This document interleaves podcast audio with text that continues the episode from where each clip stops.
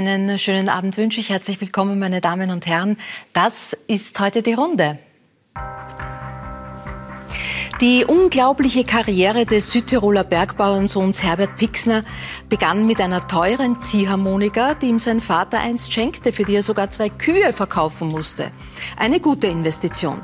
Heute begeistert der Sohnemann mit seiner außergewöhnlichen Musik abertausende Fans. Ich begrüße Georg Fechter, den Master of Dirt.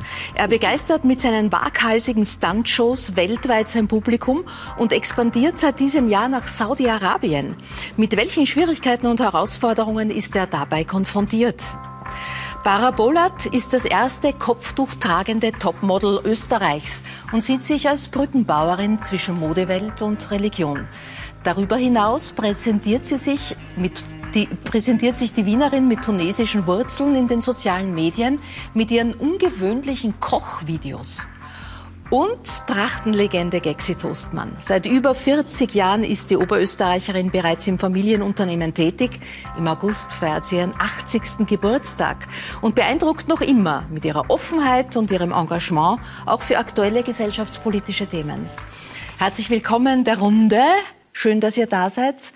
Gexi, 300 Dirndln im, im, im Schrank. Eines davon wird heute ausgeführt. Gibt es dich in Jeans und T-Shirt auch? Hat es gegeben, natürlich, während des Studiums, aber jetzt eigentlich nicht mehr. Jetzt passe ich überhaupt in nichts mehr rein, außer in ein paar Dirndln nach, nach der Pandemie da hat einiges zugeschlagen und ich habe zum Rauchen aufgehört. Bist du auch in der Zuckerfalle gelandet? Ja, das war köstlich. Ja. Schmeckte so gut. Ja, wem, ja wem, wenn man dann nichts raucht. ja. wem sagst du das? Ja. Aber es, ich, ich lasse mir ja immer sagen, dass es Kleidungsstücke in verschiedensten Größen gibt. Ja, ich habe inzwischen vier Größen. Äh, und ich hoffe wieder, dass ich auf die kleinste komme. Da trage ich dann das Dirndl, das ich mit zwölf bekommen habe. Das habe ich noch immer im Kleiderkasten. Nein, ja, wirklich? Und das habe ich früher auch immer angezogen, um zu zeigen, wie zeitlos ein Dirndl ist. Wie zeitlos ein Dirndl ja, ist. Ja. Du bist ja auch Trachtenbotschafterin und hast wirklich schon viele Menschen auch zur Tracht bekehrt, kann man sagen, oder verführt. Bekehrt auch. Bekehrt auch, ja, wenn zum Beispiel. Uh, jetzt fällt mir nur der Erhard Bussig ein, der ja. so geschimpft hat über die Tracht. Und dann habe ich gesagt, bitte. Einmal äh, ja, ja. Und dann ist er eigentlich, war er ganz begeistert. Ja. ja. Und jetzt ist eigentlich wieder die Situation, dass so viele sagen, es ist eine äh, Funktionärin hat gesagt, also die Tracht ist die, der legale Code der illegalen Nazis heute. Ja. Und das finde ich furchtbar. Mhm. Na, darüber, red, darüber, darüber ja, reden wir dann noch ein bisschen später. Ja. Möchte die anderen Gäste kurz mal reinholen und, und vorstellen. Bara, äh, in Wien geboren, tunesische Wurzeln. Mit äh, 13 hast du dich dafür entschieden, äh, ein traditionelles Kleidungsstück, nämlich den Hijab, zu tragen. Was hast du für einen Zustand zu Dirndl? Hast du eins? Leider nicht. Dafür, deswegen freue ich mich heute, dass die Gexi da ist. Vielleicht besorge ich mir dann eins von dir später. Aber gefallen sie dir als Kleidungsstücke? Auf jeden Fall. Ich finde die wunderschön. Also die Farbkombinationen, auch die Designs. Ich durfte aber tatsächlich einmal vor zwei Jahren eines auch anprobieren, ja. von der Gexi auch, ja. von der Frau Tostmann. Ähm, aber ich besitze leider keins. Würde ich gerne, aber. Das wäre mal. Das, ja, was, das nicht, was nicht ist, kann, ja. kann noch werden. Aber äh, Frauen aus dem arabischen Raum sind durchaus äh, jetzt wirtschaftlich gesehen ein Thema für euch. Kaum, aber sie waren immer schon ein Thema. Sie haben gern Dirndl getragen, aber immer mit langen Blusen. Und ja. dazu haben wir immer Tücher äh, ausgesucht, entweder aus dem Schürzenstoff oder irgendwie passend. Ja. Und das ist eine große Freude. Und wir tragen ja auch Tücher in unserer Tradition, ist ja das sowieso verankert. Also ich, ich habe da überhaupt kein das ist so selbstverständlich für mich. Und diese Brückenschlagen zwischen den Kulturen, wobei ich das mit der Religion und der Mode, das finde ich schon sehr mutig. Aber da können wir dann noch da können wir dann noch reden. reden. Georg, äh, du hast äh, in der Pandemie, wir sind gleich zwei Themen, durch die Enge der Zeit Thema geworden. Zum einen hast du in Mode expandiert.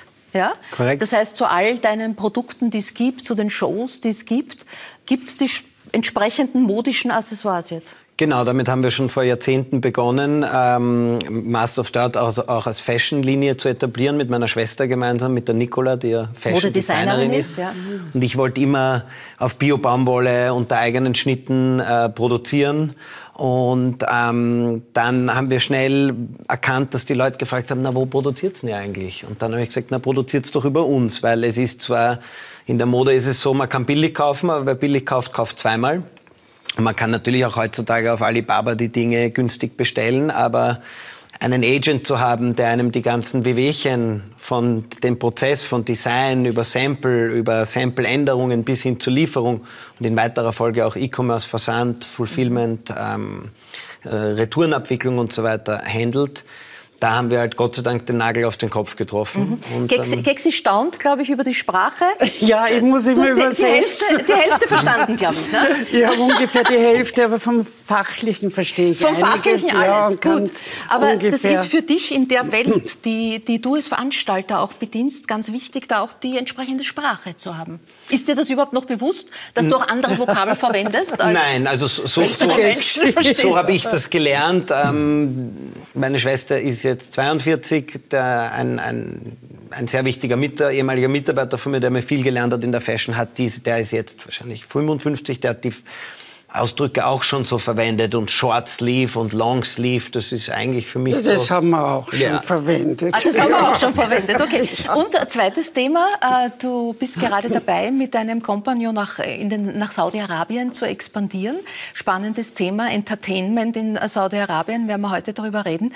Ähm, und da sind die Trachten durchaus auch ein Thema. Ich habe sogar schon ihm eine Lederhose und ein komplettes Outfit von Kopf bis Fuß äh, geschenkt und ihn da reingesteckt und wir haben uns und ihm gelernt zu sagen, wo ist mein Bier? und ähm, wir hatten, haben wahnsinnig viel Spaß mit den Outfits. Wir switchen dann immer.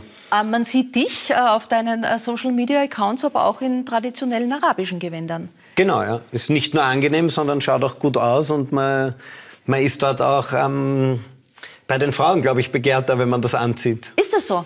Ich denke schon, sonst würden ja nicht alle Männer so rumrennen. äh, Herbert, ähm, perfekte Bühnenshow ist dein Markenzeichen. Wie wichtig ist da das Styling? Also wie lange brauchst du? Also das ist ja schon das Sakko, auch die Frisur, das ist ja bei dir schon alles? Also für Styling brauche ich relativ wenig Zeit. Aber es ist die, die Bühne natürlich ein, ein Ort, den man ausnutzen kann, um sich einmal ein bisschen was Extravaganteres auch zu gönnen. Ich laufe ja. jetzt mit dem Bühnenoutfit nicht unbedingt durch die Stadt. Das schaut, äh, fühlt man sich auch nicht so wohl, aber auf der Bühne mhm. fühle ich mich wohl, wenn ich einmal ein bisschen was ausprobieren kann und äh, eben was Extravaganteres probieren kann. Mhm. Ähm, Gexi, seit 67 im familieneigenen, familieneigenen Trachtenunternehmen tätig. 77 hat dann deine Mutter dir die Firmenagenten äh, übergeben mit beiden Standorten, mit Seewalchen und Wien. Ein Unternehmen, das heute ja fast legendär ist und das, obwohl du nicht nähen kannst. Das ist wahrscheinlich mein Vorteil. Du sagst, du hast zwei Linke. Ja, ich war auch vom Handarbeiten befreit in der nicht der ganzen Schule, aber in der Hauptschule ein Jahr lang, weil die Lehrerin verzweifelt war. Und weil ich war ja an und für sich ein liebes Kind. Also ich habe ja nicht aus Protest nicht genäht, ja. sondern aus Unfähigkeit. Aber dafür knie ich dann vor den Schneiderinnen und Näherinnen, die das können. Ja. Und ich glaube, das ist sehr wichtig, dass man den anderen bewundert, schätzt und dass man so dieses Räderwerk zusammenbringt mhm. von den verschiedenen Begabungen. Und nachdem ich gar nichts kann, bin ich wahrscheinlich die ideale Chefin. mein Vater war der größte Musikmanager des Landes und hat weder Taktgefühl noch hört er Musik. Ja? Also man muss nicht ähnlich, immer. Ja? Kannst du vielleicht kurz was Gutes auch über ihn sagen? ich habe ihn sehr lieb und er ist mein großes Idol. Also es gibt auch genug äh, gute Dinge. Naja, äh, es muss ja was dran sein. Also ich meine, man wird nicht eine der größten Trachtenunternehmerinnen einfach so. Nein, ja? ich bin nicht die. Nein, nein, das war eine, eine der populärsten. Äh, sagen wir so, okay, weil das war ein großes Ziel von mir, wie ich das übernommen habe von ja. meinem Vater und von meiner Mutter, es ja. waren ja zwei Firmen, äh, das zusammenzubringen und kleiner zu machen. Mhm. Und da haben alle gesagt, die spinnt und dass man auch das in, im Ort, also ja. im Land erzeugt ja. und nicht auslagert. Und dann haben sie gesagt, na, die hat Philosophie studiert und daher hat sie keine Ahnung von der ja. Wirtschaft, was ja gestimmt hat irgendwie, aber im Bauch schon. Und es ist einfach, es war richtig. Es war vom Instinkt her richtig. Mhm. Und ich glaube, man soll auch auf seinen Instinkt irgendwie hören und nicht nur auf das, was man zum Teil völlig falsch lernt auf den Universitäten. Das heißt, der Wirtschaft zum die, Beispiel. Die, ja, die Vorgaben, Deswegen war ich nie. die Vorgaben ja. einer liberalen, äh, ökoliberalen Marktwirtschaft, so wie sie denn heute ja. überhaupt schon vorfinden, größer, schneller, besser, weiter, das war nicht dein Ding. Nein, aber auch nicht das Ding meiner Eltern meiner Mutter, mein mhm. Vater schon. Meine Mutter war die, die gesagt hat, lieber ein Dirndl in zehn Tagen als zehn Dirndl an einem Tag. Mhm. Und mein Vater war genau das Gegenteil und vergrößern und äh, exportieren und dorthin und dahin. Und dadurch haben sie sich getrennt, firmenmäßig. Ja. Toastmann, Trachten und Trachten Toastmann. Mhm. Niemand hat gewusst, wer wer ist. Aber die Ideologie war eine unterschiedliche. Du hast ja. vorher angesprochen, die Tracht bis heute immer wieder so ein bisschen im, in, in der Kritik oder im Verruf, äh, reaktionär zu sein. Zuletzt eben eine Arbeiterkammerfunktionärin, die sie als äh, Code für illegale Nazis bezeichnet ja. hat. Wie tut dir das, wenn du das hörst? Ich sage schon wieder, schon wieder, nicht schon wieder, bitte. Alle fünf, sieben Jahre ist es so, dass das wieder anfängt, dass man uns ins rechte Eck stellt. Was ja zum Teil stimmt. Also man muss schon sagen, das ist auch vorhanden. Mhm. Äh, aber es ist nicht ausschließlich. Und gestern bin ich da ja, beim Stephansdom gegangen und dann hat einer laut gesagt, na, schon wieder so eine Narzisse. Nein. Und das ist dann sozusagen die Folge von solchen Aussagen. Mhm. Und ich habe dann leise gesagt, das bin ich. Ja. Also nicht die Tracht macht einen äh, reaktionär, sondern der Mensch, der manchmal drinsteckt, hat halt unterschiedliche Ja, es ist ja, ja, was Volkstümliches. Es soll ja quer durch die verschiedenen Philosophien, Ideologien gehen. Ich finde, man soll es niemandem verbieten. Ich bin ja so ein Mensch, der nicht gern verbietet. Nicht gern verbietet. Aber das ist ja so ein bisschen ein Thema, das es in der Volksmusik auch gibt, immer wieder. Wie geht es dir damit? Also ich finde sowieso, jeder soll sich anziehen, mit, mit dem er sich wohlfühlt. Ja. Und es, es gibt kein Muss. Es ist natürlich auch äh, bei uns als, als, als Band sozusagen, wo man schon die steirische Harmonika hat, man wird ganz oft darauf angesprochen, wieso trägst du keine Lederhosen, wieso hast du keine Tracht? Mhm ich fühle mich halt nicht wohl. Ich habe zu, hab zu dünne Haxen, damit das, äh, die Lederhose irgendwie gescheit ausschaut. Ich fühle mich, fühl mich nicht wohl darin. Und warum sollte ich es dann ja. anziehen? Also ich fühle mich in einem maßgeschneiderten Anzug halt wohler als äh, in einer Lederhose. Aber ich finde es eben schön, so wie die Gexia gesagt hat, äh, wenn, wenn sie eher auf diesem Standpunkt ist, weniger zu produzieren, das nachhaltig zu produzieren, wenn man heute schaut, was... Äh, modemäßig äh, teilweise auch wirklich für Unfug getrieben wird. Wie viele Tonnen ja. an, an, an Klumpert, auf gut Deutsch ja. gesagt, äh, produziert wird, was dann irgendwo wieder, wieder entsorgt werden muss. Ich versuche es jedenfalls, ich gehe dann lieber zum Schneider, ich gebe mhm. geb gern was aus, äh, weiß, dass, dass das gut bezahlt worden ist und, und, und gescheit gemacht worden ist. Und dann fühle ich mich halt wohler. Mhm. Und, äh, und bei der Tracht ist halt auch natürlich so, mhm. eben gerade ist ein, ein, natürlich ein, ein Trend, gerade die letzten 20 Jahre mal, wo es wirklich wieder einen, einen Boom gegeben hat. Und, und da gibt es natürlich ganz viele Mitläufer, ist ja klar. Nicht? Das, äh, wenn, wenn man heute aufs Oktoberfest geht und, und dann beim beim Angermeier äh, das, das Wiesenset für 100 Euro kauft, dann, dann denke ich mir oft, wie ist das möglich? Ein gescheiter Knopf kostet, äh, kostet mhm. schon 5 Euro. Äh, wie soll das ganze Gewand für 100 Euro, damit der Händler auch noch was verdient? Mhm. Wie ist das möglich? Und da denke ich mir dann schon oft, vielleicht wäre es ein bisschen, bisschen besser, wenn man, wenn man sich manchmal Gedanken machen würde, was, was kaufe ich da? Mhm. Wie geht es dir da mit der, mit der Billigkonkurrenz Made in China? Ich meine, Konkurrenz ist es wirklich Keine. nicht. Nein, ja. und es ist einfach, man kann sich dadurch entscheiden. Aber ich habe eigentlich nie für Möglichkeiten, dass das passieren wird, weil ich mir immer gedacht, ja, das ist ja was Wertbeständiges und was die Naturfaser und das, also dass das dann doch in Fernost erzeugt wird und ein mhm. Wegwerfprodukt geworden ist ja. und, und Plastik noch und nöcher. Mhm. Also, aber man kann sich dadurch unterscheiden. Und ja. die, äh, die, jungen Mädchen, die damit anfangen und dann äh, am Flohmarkt, was sehr gut ist, äh, dass man das Ding gibt, für 50 äh, Mark oder äh, Euro heißt es jetzt, äh, ein Toastlanddirndl dann kauft. Die, diese Mädchen, die sind dann ganz begeistert. Wir tun sie ihnen dann anpassen und sie kriegen dann die Blosen, die richtigen und die Schürzen und so. Und dann sind sie plötzlich begeistert, mhm. dass es auch was anderes gibt und dass das auch nicht viel kostet. Man sieht, man sieht an, an, an, deinen Geschichten, wie du denkst, wie du in die Welt blickst. Ähm, du giltst ja als sehr, sehr engagierte Frau eigentlich Zeit deines Lebens. Du hast die, die Grünen mitbegründet? Ich habe es nicht mitbegründet. Du warst dabei. Und vor allem habe ich die Räume zur Verfügung gestellt. Wie die Freda. Ja, Meißner-Blau. Wir, wir ja. kennen uns aus ja. der Zeit. Ja. Ne? Die Freda Meißner-Blau nach Heimburg hat es dann geheißen, Präsidentschaftswahl. Und sie soll kandidieren, nicht weil sie glaubt, sie wird Präsidentin, Bundespräsidentin, das haben wir erst beim Van der Bellen geschafft.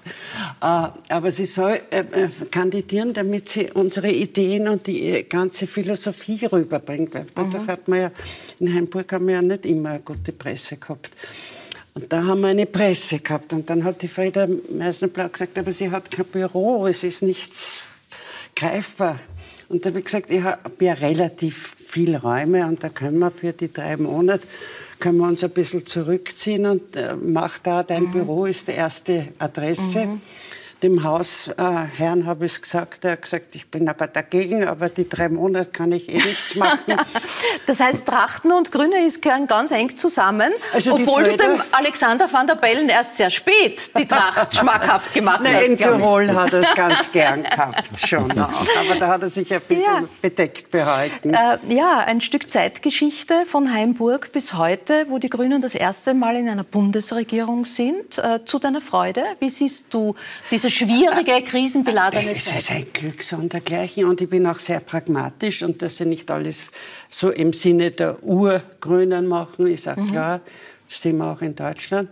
Aber ich glaube, die Grünen sind noch die wendigsten irgendwie, die äh, relativ gut auf die Situationen reagieren können.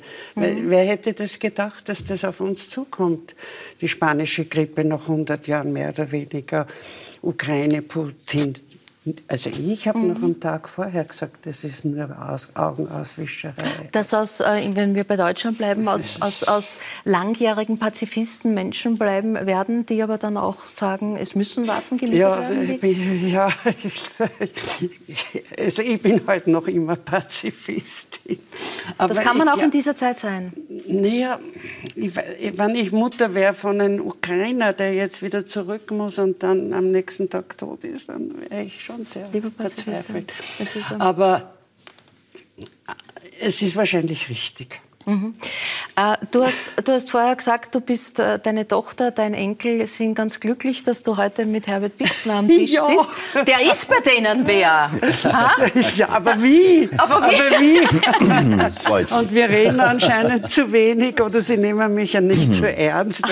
ich glaube, das ist in der eigenen Familie immer das dinarische Großmutter ja. nicht so ernst genommen du hast, ja, du hast ja das Unternehmen äh, schon deiner Tochter weitergegeben. Hat sie einen neuen Wind reingebracht? Oder wie, wie, wie naja, schon, schon. Ich habe schon vor 20 Jahren übergeben, ja. wie Sie gesagt hatten, nach dem Studium. Äh, sie will doch, erst hat sie nämlich gesagt, na, sie will lieber wissenschaftlich arbeiten und dann hat sie plötzlich gesagt, nach dem Studium, ja. ich möchte es doch übernehmen. Da habe ich gleich am nächsten Tag haben wir, sind wir zum Rechtsanwalt und haben die Übergabe gemacht, weil man gedacht hat, den Moment wer weiß, wer weiß, wer weiß, das war vor 20 Jahren. Ja, Wahnsinn. Und da hat sich schon einiges geändert hat. Aber sie ist grundsätzlich eben auch durch ihre Großmutter sehr ökologisch eingestellt. Ja. Und das ist die, also die wichtige Philosophie ist die gleiche geblieben.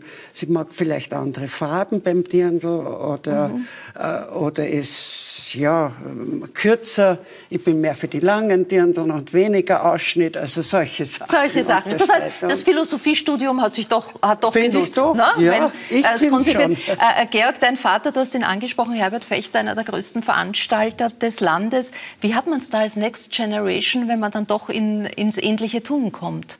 War das immer einfach für dich? War ganz klar von Anfang an, das ist, bleibt getrennt. Ähm, wie bist du damit umgegangen? Ich meine, du bist von klein auf überall mit dabei gewesen, bei, bei großen Tourneen, Wurscht ob Hansi Hinterseer oder Kastelruther Spatzen warst du dabei. Du warst dabei bei äh, Guns N' Roses, bei Guns N' Roses. Äh, David Hasselhoff ist ein Taufpate. Ja? Genau. Also du bist sozusagen mit, dem, mit der Mutter, mit der Vatermilch, wenn es die denn gäbe, äh, des Veranstalters aufgewachsen. War es leicht als Next Generation? Also in den, in den Hallen und der Umgebung der Veranstaltung war es super, weil ich kannte die Stadthalle wie meine Westentasche. Ich konnte dort rumkrabbeln, bin in jedes Konzert gekommen, als es noch keine äh, Kartensicherung gab. Grundsätzlich ist es aber so, wenn man aus wohlhabendem Elternhaus kommt, dass es natürlich ähm, schon so ist, dass die Leute sagen, ja, der hat eh alles vom Papa. Ähm, habe ich auch, also natürlich habe ein Startkapital, also ich habe das Wichtigste, ich habe mein Leben von meinen Eltern und von meinem, von meinem mhm. Papa. Ähm, die, die haben mich ja gezeugt, Gott sei Dank ähm, und mir hat Gott sei Dank die richtigen Werte mitgegeben. Ähm, natürlich hat er auch viel äh, finanziert am Anfang. Also ich habe ja 2003 begonnen. Ich bin mit 14 aus der Pflichtschule aus, also die Pflichtschule beendet, bin nach Frankreich gegangen, habe fließend Französisch gelernt, weil meine Mutter hat sich dort sesshaft gemacht und ähm, habe dann begonnen, beim Vater in die harte Schule des Eventmanagements zu gehen. Und wie du gesagt hast, man lernt so viel Falsches oder Unnötiges. Wir sind halt Verfechter der Theorie, dass man im Eventmanagement-Studium viel weniger lernt als am Feld. Ja. Weil es so auf die Nerven geht und du wirst es sicher bestätigen können, lieber Herbert, auf Tour. es gibt nur lösungsorientiert so arbeiten und nicht irgendwie... Äh, es muss ein Miteinander sein. Und, genau. Wenn, und, und es geht ja. nur nur vor Ort und jedes, jeder Tag ist eine neue Situation. Genau. Du hast äh, ja nicht immer die gleiche Situation. Es ist ja jeden Tag neu. Und äh, wenn man da nicht ein Team hat, das, äh, das äh, zusammengespielt ist das, und überhaupt bei großen Produktionen, wenn man denkt, dass bei allein bei einem Konzert, wo 1000 Besucher kommen, sind 70 Personen involviert.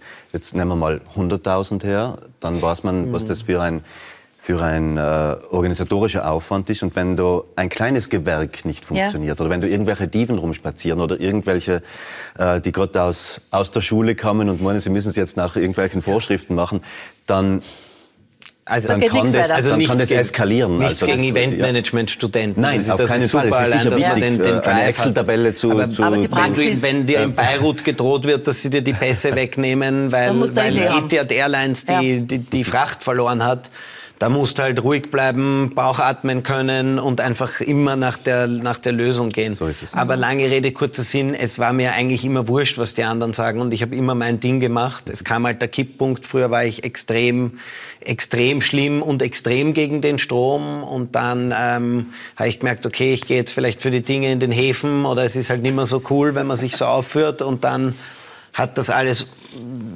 wurde das anders und ich war auch total nett zu meinen Eltern und jetzt ist alles total, äh, jetzt, jetzt ist eine totale Harmonie und ähm, auch natürlich ein, ein viel größerer Respekt und ich wünsche mir halt nur, dass mir die Leute den Respekt gegenüberbringen, dass sie auch anerkennen, dass ich was erreicht habe, ja. weil mein Vater kann nicht Motorrad fahren und ja ja äh, über über Master of the Art reden ja. wir noch Herbert, aber zunächst bleiben wir beim Startkapital. Das kann ja ganz unterschiedliche Größenordnung haben. Ähm, du hattest auch ein Startkapital, das dir dein Papa mitgegeben hat. Dieses Startkapital war eine Ziehharmonika. Stimmt. Und für die hat er zwei Kühe verkauft. Das war richtig groß. Das war, wenn man auf einem Bergbauernhof aufwächst, wo eine achtköpfige Familie mit äh, mit äh, zehn Kühen im Stall ernährt werden muss, ist schon sehr viel. Und es war damals schon auch so, man muss vielleicht äh, die zweite Seite auch kennen. Ich war so mit 15, 16 relativ schlimm. Also ich war äh, nur Metal, nur Revoluzer, also wirklich nur...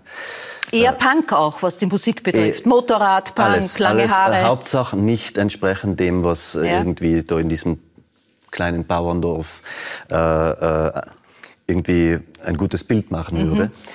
Und ich habe dann, das war, da war ich 16 und habe zwei junge Musikanten im Wirtshaus gesehen, die da mit der steirischen Harmonika gespielt haben. Das hat echt, das, das hat wirklich gegroovt. Also das war, das war echt, eigentlich cool.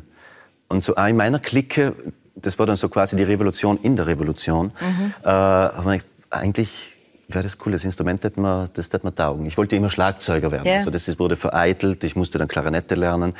Das hat man das war das uncoolste Instrument so mit 12, 13, das man lernen kann. ähm, ich habe mich mittlerweile versöhnt damit.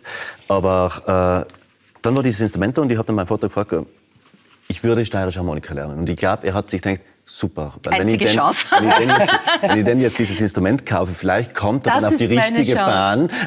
Das ist meine Chance. Und er kam auf die Bahn und das ist unglaublich losgegangen äh, in einer Dimension, die man sich wahrscheinlich nicht vorstellen konnte.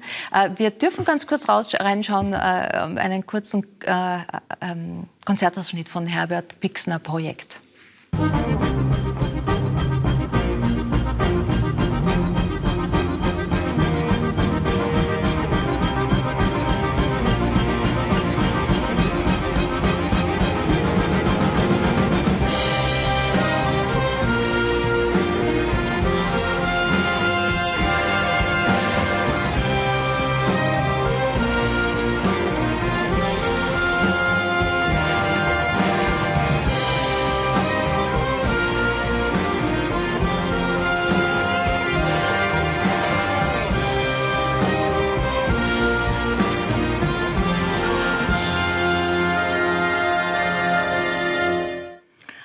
Herbert Pixner Projekte, äh, Projektkonzerte sind einfach ein Riesenerlebnis, das muss man sagen. Ich durfte es einmal sagen.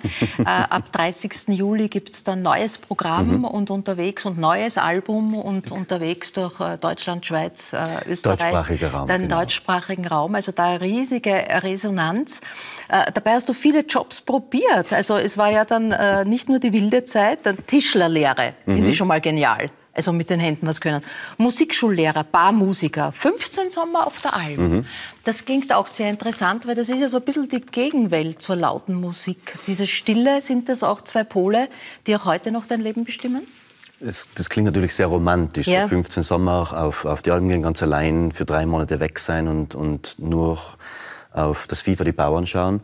Aber ich war jung, ich brauchte das Geld. Das war einmal der, der, erste Grund, als ich meinen ersten Almsommer gemacht habe. Ich war da 20, das war 95.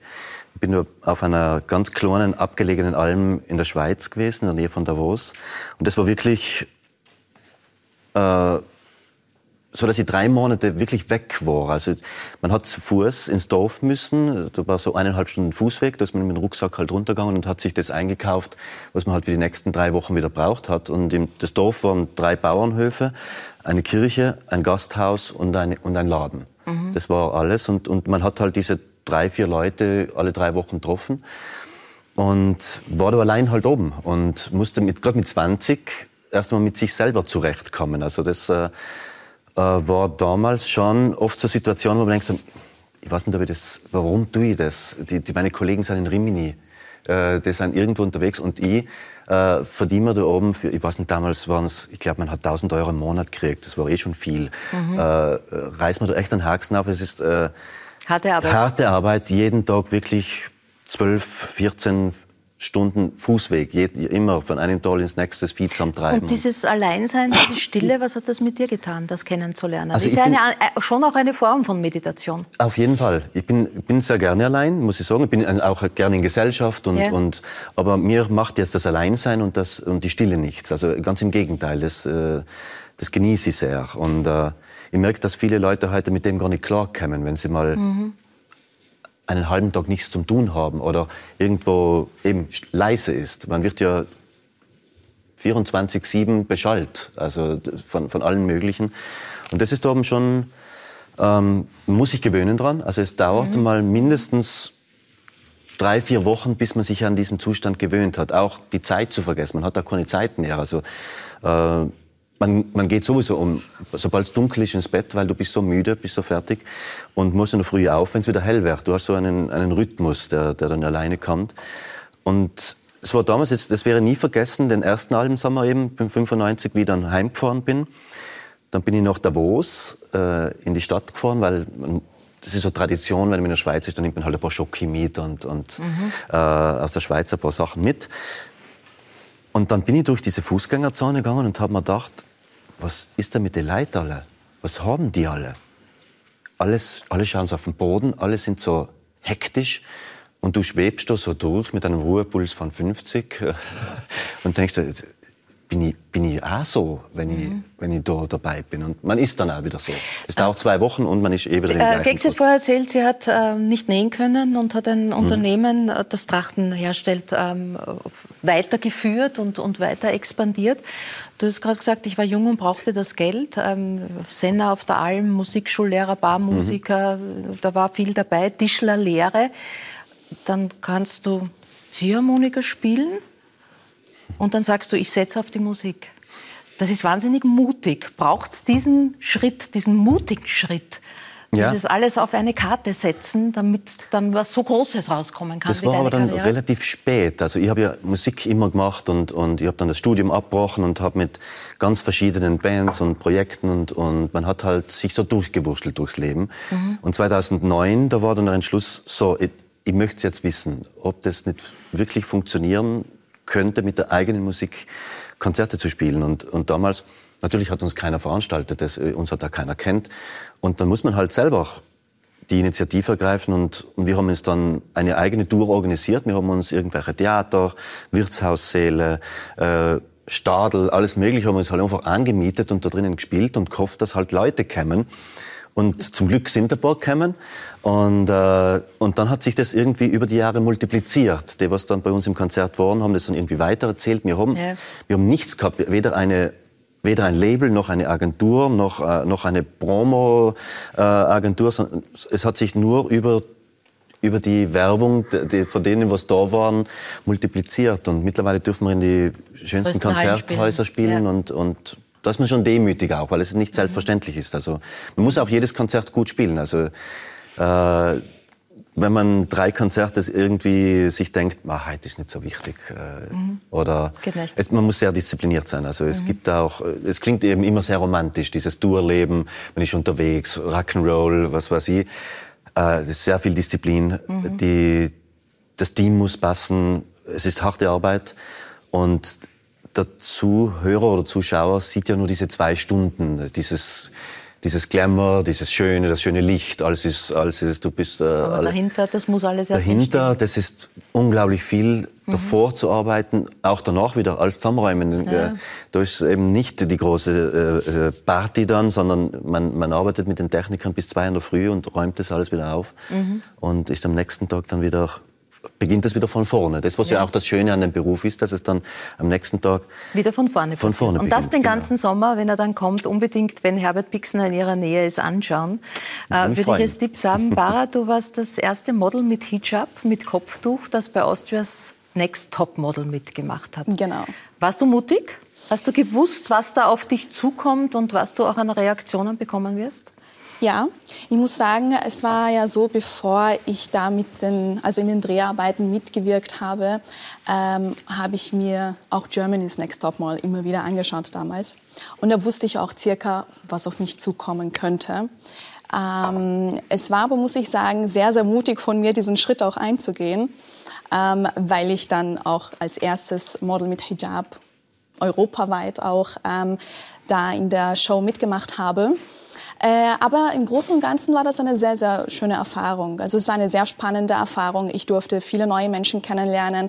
Ähm, ich habe viele neue Kontakte knüpfen können, die mir bis heute noch in meinem Weg da weiterhelfen. Ähm, und das Allerwichtigste, ich habe auch gelernt, ähm, wie es in der Modelwelt so aussieht. Also ich habe schon Fuß fassen können in der Modelwelt. Äh, und das mit Kopftuch, was nicht nur positive Kommentare gibt. Und zwar von äh, jeder Seite. Also sowohl ähm, jetzt, äh, erzähl, erzähl vielleicht selber, was dir yes. da widerfahrt und wie man als so junges Mädchen auch mit diesem Hate Speech, wie man heute sagt, umgeht. Ähm, tatsächlich war das so, dass ähm, der Hate, den ich damals bekommen habe, das ist ja schon fast drei Jahre her, ähm, es war das erste Mal, dass ich mit Hate so richtig konfrontiert wurde. Mit Austria's Next Top Model. Und äh, wie du schon gesagt hast, ich habe von beiden Seiten Hate bekommen, sowohl von der muslimischen Community, die eben behaupten, du hast mit einem Kopftuch da nichts zu suchen, als auch von der mhm. anderen äh, Community, die da sagen, ja, was hat da ein, ein mhm. Kopftuch-Vibe zu suchen hier mhm. im österreichischen Aber warum Fernseher. ist das Kopftuch äh, so, so polarisierend? Naja, jeder Mensch, also wir alle sind individuell und jeder hat äh, bestimmte Vorstellungen von, was ist ein Kopftuch. Für die einen ist es äh, Unterdrückung, für die anderen ist es ein Modeaccessoire mhm. und für viele anderen ist es einfach nur, ja, es ist meine Religion und so drücke ich äh, meine Religion damit aus. Und für mich ist es so, ich lebe meine Religion aus, aber gleichzeitig möchte ich auch leben. Also für mhm. mich ist es tatsächlich kombinierbar, Mode mit Religion. Ja. Mhm. Mhm. Aber es ist dann äh, eh ähnlich, ähnlich wie betrachtet. Das ist, ja, genau. Ja, du hast ja mal eine Kopftuchausstellung gemacht. Ihr habt gemeinsam auch schon eine muslimische Modeschau gemacht. Äh, spannende Projekte. Äh, warum polarisiert so, war gerade die Frage vom, vom Herbert. Hast du eine Erklärung? Ich, ich verstehe es eigentlich auch nicht. Und ich finde, meistens mischen sich die Männer ein. Mhm. Meistens. Äh, und darum müssen wir uns auch dagegen wehren. Äh, weil ich zuerst gesagt habe, ich finde das mutig wegen Religion und Mode. Äh, dadurch, dass du das mit der Religion verbindest, hast du mir das Kopftuchtragen sozusagen irgendwie weggenommen. Mhm. Weil ich bin ja nicht weder muslimisch noch katholisch noch, also ja, ich bin am Papier katholisch, aber das ist nicht das Thema. Äh, und wir haben zur Zeit von der Brigitte Bardot und der André Hepburn und so wahnsinnig gern das Tuch getragen. Und das war auch herrlich, wenn man den Kopf nicht gewaschen hat oder keine Frisur gehabt hat, hat man immer fesch ausgeschaut. Ich will jetzt nicht sagen, dass das das Tuch ist, dass du so schön ausschaust. Aber auf jeden Fall hat dann das Tuch viel geholfen. Jetzt traue ich mich nicht mehr. Das ist jetzt Weil es besetzt Tabu. ist. Aber ja. du sagst, du kannst nicht nachvollziehen, warum es so polarisiert. Kann man einfach wegwischen, dass es in vielen Situationen und Ländern ein, nun mal ein Symbol der Unterdrückung ist? Also wenn wir gerade sehen, was in Afghanistan sich im Moment abspielt, wo Frauen nur mehr verschleiert ähm, äh, im Fernsehen vor der, ja, vor der Kamera dürfen. Noch, ja, ja, aber es gibt noch viel andere Sachen der Unterdrückung, die viel ärger sind. Und mhm. ich glaube, wir müssen da noch weiter zurückgehen, um das äh, zu verbessern. Und ich glaube auch immer, unsere äh, Feministinnen, die sehen gar nicht, was auf der ganzen Welt los ist, äh, was wir uns leid tun, weil das oder das nicht äh, gleichberechtigt ist oder weil man nicht genauso viel bezahlt bekommen wie die Männer, was jetzt eher Glück ist zum Teil. Äh, wir müssen schauen, dass wir diese Unterdrückung irgendwie wegbringen. Aber wenn, wenn jetzt äh, zum Beispiel du es als Modeaccessoire nimmst, dann nimmt nicht man nur. Ja, oder oder die Frage ist, kann man das trennen? Aber, aber wenn, ja? wenn das angenommen es als Modeaccessoire ja. genommen wird, dann nimmt man doch schon sehr viel Wind aus dem Segel von den ja, ganzen aber, Fundamentalisten, oder? Ja. Schon, oder aber nicht? ich habe jetzt Hemmungen. Ich habe ja, ja, Hemmungen. weil es in die andere Richtung dann ja. kippen könnte. Deine ja, Eltern waren ja, glaube ich, als du mit 13 dich entschieden hast, äh, den Hijab zu tragen, äh, nicht, nicht so happy, oder? Das ja. war ja deine Entscheidung. Genau, das möchte ich hier betonen. Es war meine Entscheidung, mhm. äh, mich auch zu bedecken. Ähm, als ich damals, ich ging in eine Privatschule. Ja. Und ähm, da hatten meine Freundinnen bereits auch das Hijab auf. Und ich fand das so cool, diese, diese Art, wie sie ihre Kopftücher gebunden haben. Das ist so faszinierend und diese mhm. Farben und Muster ja. und alles. Und irgendwann mal bin ich dann nach Hause gegangen und habe mir einfach ein Tuch auf dem Kopf gesetzt und wollte damit in die Schule fahren. Mhm. Äh, mein Papa hat mich natürlich aufgehalten. Mein Papa ist vom Beruf Lehrer und Pädagoge und natürlich hat ihm das nicht gefallen. Äh, nicht, weil er nicht will, dass ich kein Kopftuch trage, sondern weil er Angst hat, wie die Gesellschaft darauf reagiert dann mhm. draußen. Mhm. Das, das war eben mhm. die Sorge. Äh, der Georg erlebt ja gerade ein bisschen den, den, umgekehrten Weg, nämlich mit einer Expansion der Firma nach Saudi-Arabien. Jetzt ist gerade Entertainment etwas, was in unseren Köpfen ähm, sehr mit amerikanischen Standards verbunden ist. Ja, dazu gehört auch Sex Cells beispielsweise.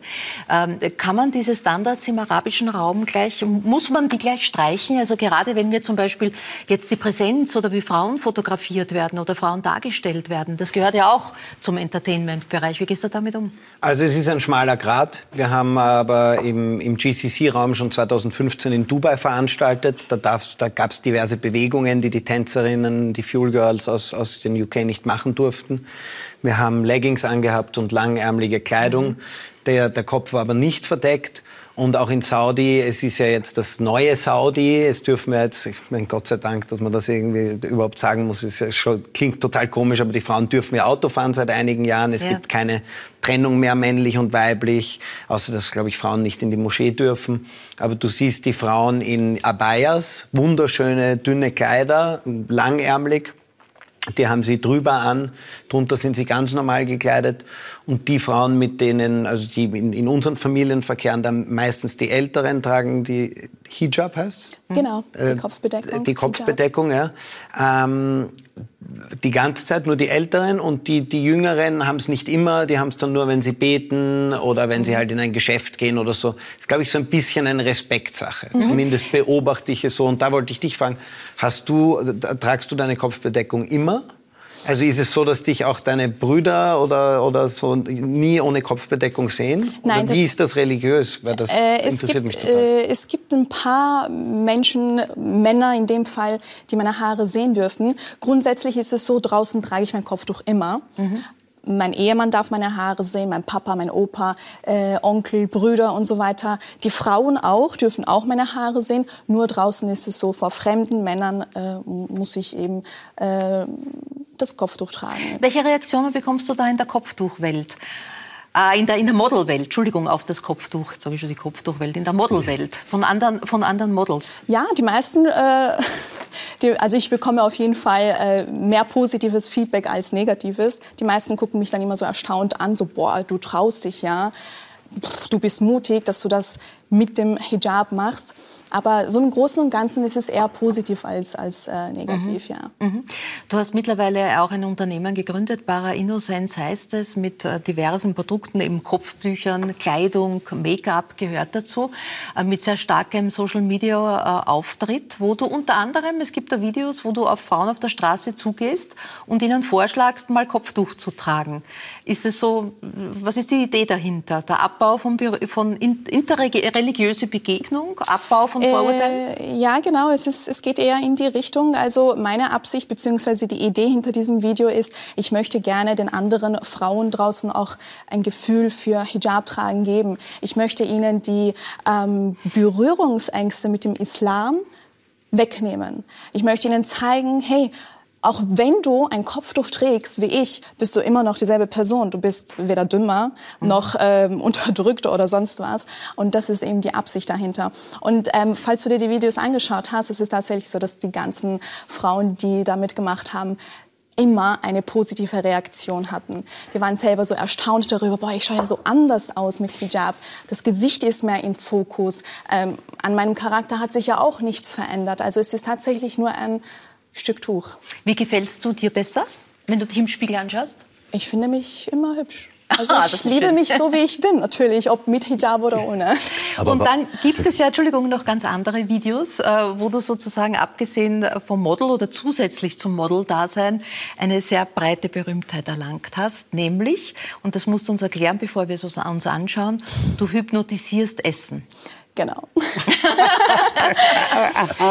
Kurz deine, deine Erläuterung. War das eine, eine Marketing-Idee oder wie ist es entstanden? Ähm, äh, das mit der Marketing-Idee ist viel später äh, entstanden. Ähm, ich habe einfach eines Tages Lust gehabt, einfach mal ein Kochvideo zu posten.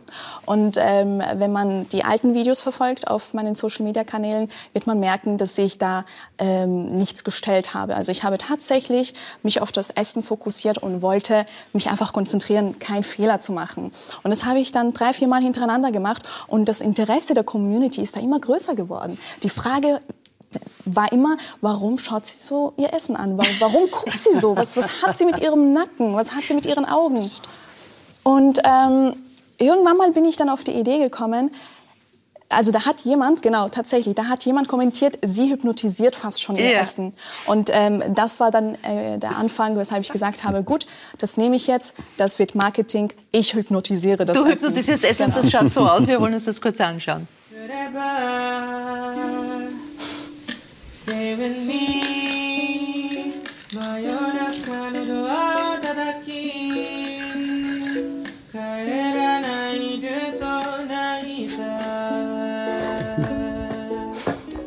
Heißt, diese ganz einfache Idee, nicht den Zuschauer, nicht den Betrachter anzuschauen, sondern das Essen anzuschauen, äh, wurde zu einem ganz äh,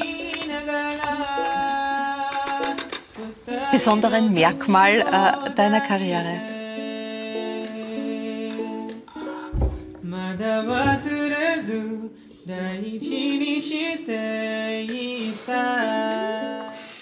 Bist du schon mal hypnotisiert worden? Nein.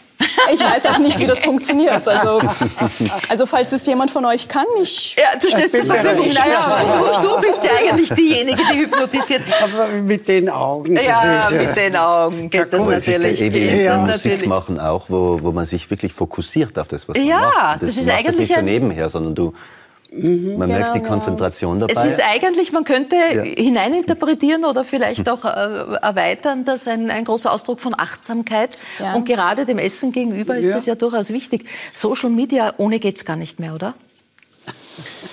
Also ich, hab, ich, war immer auf Facebook, wir waren auf Facebook ganz groß, früher mit über einer Million Likes, die, glaube ich, drittgrößte österreichische Seite ja. vor Alaba und Red Bull, das ist aber, glaube ich, zehn Jahre her oder so. Ähm, dann immer Instagram gehatet, also habe ich nicht gemocht. und war nie auf Instagram, jetzt bin ich nur noch auf Instagram, mein Facebook-Passwort kenne ich nicht einmal mehr. Ähm, total interessant und mittlerweile gibt es eine Social-Media-Agentur, die das alles macht. Mit TikTok kann ich mich gar nicht identifizieren. Wobei da auch das, was einem ausgespielt wird in Österreich, ist zum Beispiel ganz anders als, als in Amerika. Also da, da kommt es ja auch auf die Algorithmen drauf an. Mhm. Es ist nur ein bisschen beängstigend, gleichzeitig auch faszinierend, wie viele Leute, ähm, äh, wie gut dieser Algorithmus funktioniert. Also mhm. das, es werden mir Motorräder vorgeschlagen, es werden mir die mhm. Frauen vorgeschlagen, die so ausschauen, wie, wie mhm. sie meinem Ideal entsprechen. Es werden mir genau die richtigen Events vorgeschlagen, die richtigen Modeteile vorgeschlagen. Das ist das ist Wahnsinn, wenn der Computer mhm. halt irgendwie besser denkt als ein, als ein also einfach weiß, wie man denkt. Aber die, super nützlich. Aber die, die Ideen ersetzt es nicht und die hast du nach wie vor. 10. bis 12. in der Wiener Stadthalle, Masters of Dirt. Ähm, wieder die große Show der Zweiräder, der Motor und, und Räder. Und du hast äh, für die Bewerbung äh, dieser Geschichte die einen der im Moment absolut größten Stars der Szene, Fabio Wittmer, ein, ein Österreicher, der am Fahrrad Unglaubliches macht. Ähm, den hast, der ist ja auch mit dabei. Und ähm, ja, ihr seid auf das Riesenrad. Das schaut so aus. Wir sehen einen kurzen Trailer.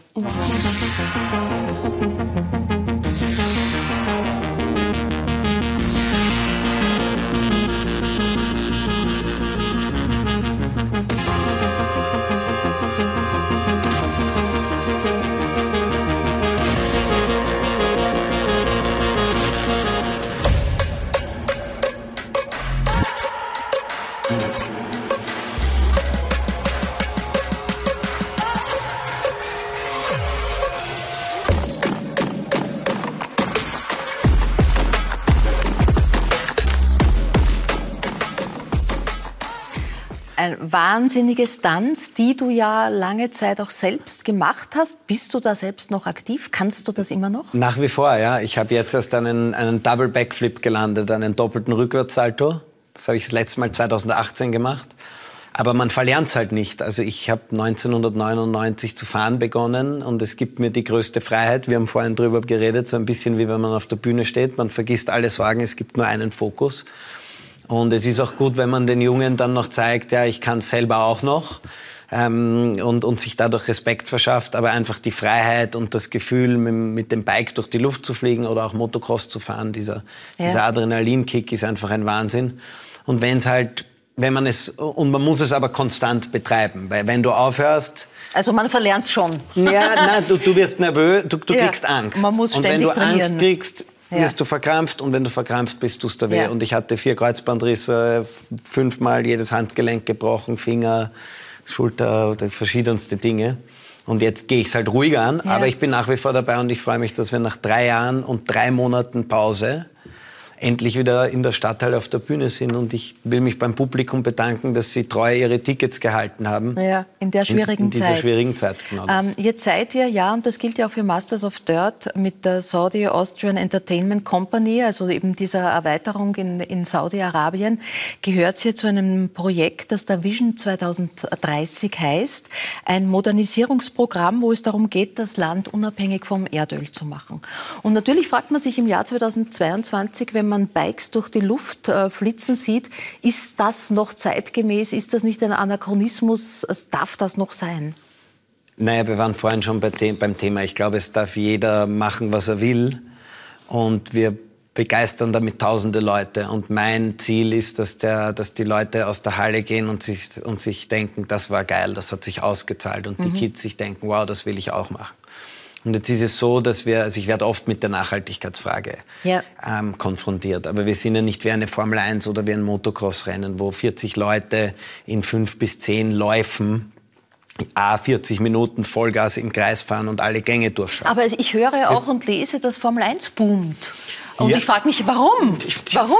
Weil es Netflix richtig gemacht ist und, und weil es halt eine geile Geschichte ist und wo und, und ich glaube auch die Leute und ich glaube auch wir alle brauchen in unserer Form Brot und Spiele. Und wo hört sich's auf? Und bei Masters, wo, wo fängt man an? Wo hört man auf? Und bei Master of Dirt Wien ist die größte Show des Jahres. Verbrauchen wir für die Show im Infield 60 Liter Benzin an vier Showtagen inklusive mhm. Training. Mhm. Also da ist die Anreise zum Beispiel ein viel größeres Thema. Mhm. Äh, Gexi, wie siehst du das als, als nachhaltige und, und grünen Botschafterin hier am Tisch? Nein, Motorsport, es, äh, Georg hat richtigerweise differenziert. Natürlich ist es immer eine Frage der Größenordnung, aber ist Motorsport noch zeitgemäß überhaupt? Äh, das war nie meine Welt, muss ich dazu sagen. Aber es ist einfach die Männerkultur im Grunde. Aber es fahren mittlerweile schon Mädels mit. ja, wir haben mehr. Frauen, die Tickets kaufen, als Männer, ja. weil sie natürlich dabei ja. weitergeschenkt werden. Ja, eben. Aber, aber es ist schon cool. Und also es ist auch schon cool, wenn man dorthin kommt und dann sind diese jungen Männer aus aller Welt und die sind dort voller Adrenalin geladen und das geht aufs Publikum über und dann kommt der Elfjährige und dann zieht vielleicht einer mal sein T-Shirt aus und schaut halt mega aus. Das ist, glaube ich, cool. Und für die Männer gibt es dann die Cheerleaderinnen, also die Fuel Girls sozusagen. Und es ist halt für jeden was dabei. Ja, aber sind auch Cheerleaderinnen, wenn du so sagst, sind das nicht sozusagen Klischeebilder aus einem früheren Jahrtausend? Nein, also so Klischeebilder aus einem früheren Jahrtausend sind was Sklaverei, na leider nicht früheres Jahrtausend ja, oder schon. Doch, ja, aber ähm, also wie du gesagt hast, Sex Cells ist auch jetzt überhaupt keine, ist jetzt nichts ähm, Verbotenes, denke mhm. ich mir. Und irgendwo muss man den Grad wandern. Mhm. Wir haben große Sponsoren, darüber bin ich sehr dankbar. Wir haben ein sehr breit gefächertes Publikum. Wir werden in Saudi-Arabien angenommen, ja. wo es ja auch so ist, dass die Freiheit immer mehr zur Geltung kommt. Jemand kann Kopfbedeckung tragen, muss aber nicht. Ja. Manche tragen es zum Beten, manchmal nicht. Manche sind komplett verhüllt. Was musstest du übrigens äh, dazu lernen, jetzt äh, nicht nur in den Strategien der Shows, sondern in deinem Verhalten äh, gegenüber Geschäftspartnern? Also wie hast du äh, saudi-arabische Scheiche, wie, wie, tust du mit denen? Ähm, sehr, sehr viel. Ich versuche mal mit ihnen Arabisch zu sprechen, was, ja, was schon, schon ganz gut ja. gelingt.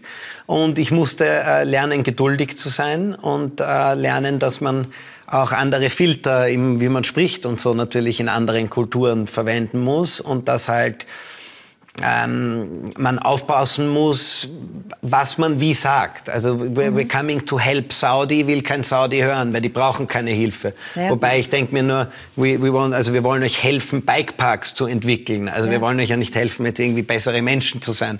Aber da muss man zum Beispiel aufpassen. Mhm. Ähm, äh, und, und ich lerne täglich dazu. Und mhm. was ich auch gelernt habe, ist, dass man, dass, dass Islam, dass der Islam äh, und die muslimische Kultur und die arabische Kultur wahnsinnig toll sind, dass wir eigentlich viel von denen lernen können, mhm. wenn es um Nächstenliebe geht, um Gastfreundschaft, um, um Offenheit, um Ehrlichkeit und ähm, dass, dass das eigentlich nicht so ist, wie alle in Europa sagen und dass nicht jeder Araber irgendwie gleich ein äh, Tourist ist und jede Frau unterdrückt, weil sie ein, ein Kopftuch tragt und ähm, die da irgendwie am, am hohen Ross sind, beziehungsweise halt so, so anders. Also die Augen und den Horizont weiten. Du hast ja. angesprochen, dass du Arabisch gelernt hast und das, das, das können wir beweisen.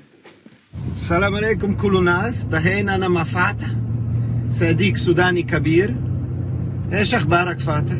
والله كويس جورجي انت كيف أخبارك؟ الحمد لله كله كله كويس انت اليوم نروح نمسا؟ إيوه أنا أرجع يجي راجع؟ أنا أرجع في نمسا عشان لازم أنا أشوف عيلتي والله أنا كثير مشتاق أنت جورجي آه أنا أنا أخذ مرة فاتح Vom Bara gab es einen Daumen hoch, habe ich gesehen. ähm, ich meine, für mich, unser einer ja. kannst du alles geredet haben. Was, was, hast du es verstanden? Was, was, ja, was Gutes? Ja, also, äh, ja, natürlich. Der ja. hat einen Smalltalk geführt und der hat äh, kurz erwähnt gehabt, dass er äh, auf dem Weg nach äh, Österreich ist. Ja. Ja, ja. Genau, um Aber meine Familie zu, zu sehen und dass ich ihn gern habe. Ja, das ist genau, nämlich der Vater, ja. einer unserer Fahrer ja. aus, aus dem Sudan und ganz ein lieber Kerl. Und ähm, wir machen immer so Videos. Und eine Sie versuchen mich wirklich zu zwingen, dass ich den Mohammed Saleh und den Vater in eine quasi Comedy, YouTube, äh, Social Media Serie nehme und mit denen halt durch Jeddah fahre und wir halt in meinem gebrochenen Arabisch. Ja, ja das, das wäre schon interessant und ich denke, das kommt auch super an bei den Leuten. Ja. Sagen, das wird boomen. Du hast vorhin gesagt, dass, dass du immer so schockiert bist. Genau, genau. Also ja. ich muss sagen, als äh, meine Eltern kommen ja aus Tunesien und ich spreche ja auch Arabisch, hat er eine relativ gute Aussprache. Also er kann Shukran. Afwan, Afwan. Und ähm, ich habe ihm vorhin auch gesagt, dass ich das total ähm, spannend finde, wenn jemand, der so ausschaut wie er, plötzlich Arabisch spricht. Das ist dann immer so, man schaut die Person dann richtig so mit großen Augen an. Ja, ja, das ist ja Überraschungen sind Sache. möglich, wenn man zweimal hinschaut. Genau. Die Gexi Dostmann hat zu Beginn gesagt, dass sie das Unternehmen und dann, äh, übernommen hat, hat sie es kleiner gemacht. Sie wollte nicht größer werden. Sie wollte nicht die Welt erobern. Ähm, größer, schneller, besser, weiter? Ist das deine Devise als Veranstalter? Ja, ist auch unser Motto. Immer höher, immer weiter, immer spektakulärer. Und grundsätzlich habe ich halt die Thematik, dass ich Gott sei Dank von meinen Eltern einen Lebensstil vorgelebt, äh, vorgelebt und in die Wiege gelegt bekommen habe, den ich natürlich auch irgendwann finanziell halten muss. Also wenn ich nach wenn ich die, die, die Anwesen und diese, die, die, die, gut, die tollen Autos und, und einfach die, also die Dinge. Du bist gerne reich. Ja, aber ich muss natürlich, ich muss natürlich größer werden, um, ich meine, mein Vater war schon ein, ist, ist schon ein ziemlicher Kapazunder.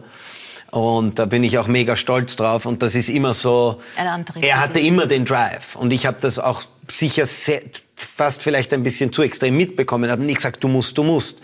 Aber wenn du deinen Vater immer siehst, der immer immer so viel schafft und immer Gas gibt und so angesehen ist, dann willst du natürlich auch dorthin mhm. und du willst natürlich nicht sagen, naja, irgendwann gehen wir halt auf das Grundstück in Frankreich. Ein äh, Sommer auf der Alm ja, oh ja, ich liebe, ich bin total, ich liebe Kärnten, sorry, nicht Tirol, Tirol liebe ich auch, ich liebe Österreich, ich liebe Berge, ich liebe Grün, klares Wasser, also kann man gut. Nein, nein, ich, auch. Die Alm war jetzt gar nicht nur landschaftlich gemeint, sondern als Reduktion des Lebensstils. Du sagst, du musst das halten und das ist natürlich auch ein großer Druck und ein Anspruch. Die andere Alternative wäre ja auch zu reduzieren und drei Schritte zurückzugehen. Für mich selber äh, in Covid sehr viel gelernt, Yoga, Meditation, Atmung, Kaltduschen, und an die Leute übergeben, die ihre Arbeit wirklich können. Weil ich, ich, ich bin, ich glaube, ich kann Menschen in meinem Band ziehen, ich habe ein gutes Netzwerk, ich kann viele Sprachen sprechen, ich kann die Dinge gut vermarkten, ich weiß natürlich schon auch, wie es funktioniert. Aber ich bin weder ein Kaufmann noch ein Buchhalter, noch habe ich äh, von mhm. Logistik eine Ahnung. Jetzt bauen wir ein Logistiklager mit 4000 Palettenplätzen. Das wird alles mhm. an Leute übergeben, die wissen, mhm. was sie können. Und dann kann ich auch mal zurückschrauben. Aber die Stunde, Yoga und Sauna und Schwimmen jede Früh, das, ist, das reicht schon zum Zurückschrauben. Mhm. Einfach in, in seiner Mitte sein.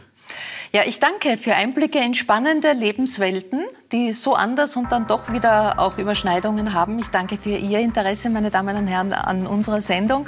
Würde mich freuen, wenn Sie auch nächstes Mal mit dabei sind. Nächstes Mal ist allerdings in 14 Tagen, denn nächste Woche ist der Donnerstag ein Feiertag und da machen wir anderen Programmplatz. Für heute auf Wiederschauen. Gute Nacht. Thank you.